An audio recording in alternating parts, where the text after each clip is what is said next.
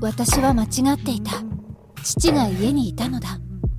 夜私が寝ている間に来たのかそれとも朝早くやってきたのかはわからない。やっぱり石は父がくれたのかもしれない。あれはただの悪夢で。いや違う。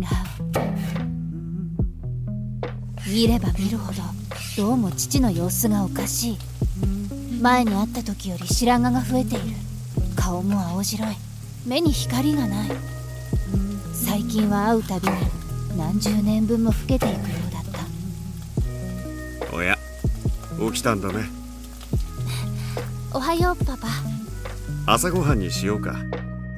ケンとユーナが部屋の中で座って食事をしている。するとケンがコンクリオを取り出す。ニュースを流し始める。昨晩カショーデイの海岸に30メートルの津波が押し寄せました不幸にも何一つ残らなかった被災地。その実質的な被害は水飲むかい？アップルミスト諸島は完全に海に飲み込まれました。住民らは避難のため。何それ貝殻みたいなの。黙らせてくれない。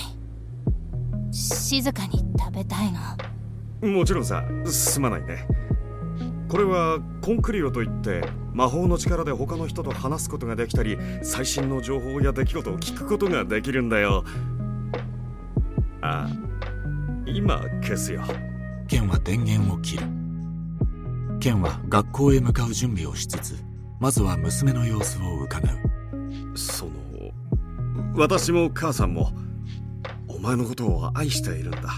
分かっているだろまた始まったいやただ私たちはいつでもお前のためを思っているということを分かってほしいだけなんだ。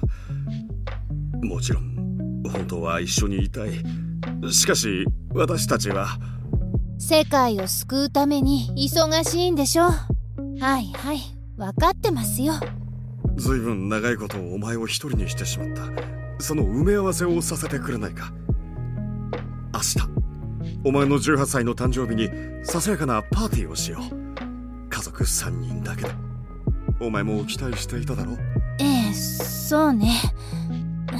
楽しみ。ママも来るのよね。ああ約束してくれたよ。全て置いてお前の誕生日に駆けつけると。分かった。待ってるって伝えておいて。ケンは笑みを浮かべながらレインコートとマスク姿で家を出る。いってらっしゃいパパ。